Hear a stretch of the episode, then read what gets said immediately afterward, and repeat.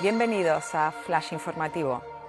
Los canarios destinaron en 2022 7,2 años de su salario para pagar su vivienda.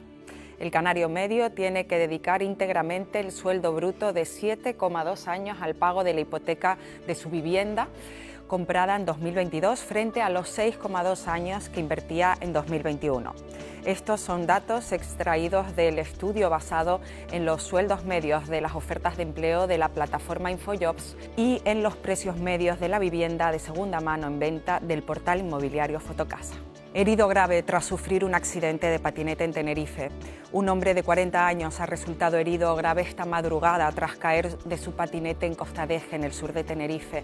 Presentaba un traumatismo cráneoencefálico de carácter grave, siendo necesario su traslado urgente al Hospital Universitario Nuestra Señora de Candelaria. Y el tiempo en Canarias sigue siendo noticia. Cinco islas de Canarias en riesgo por fenómenos costeros y viento. Según pronostica la Agencia Estatal de Meteorología, las islas occidentales y Gran Canaria estarán este martes en riesgo con el aviso amarillo activado por fenómenos costeros y viento.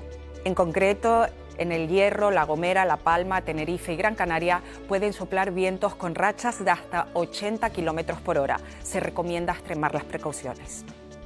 Leiva retoma su gira nacional en la que incluirá Canarias. Leiva actuará en Canarias el próximo mes de mayo.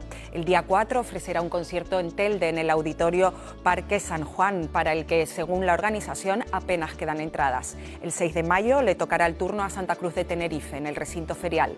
Las entradas para este concierto van a buen ritmo, así que no se queden sin ellas. Más información en diariodeavisos.com.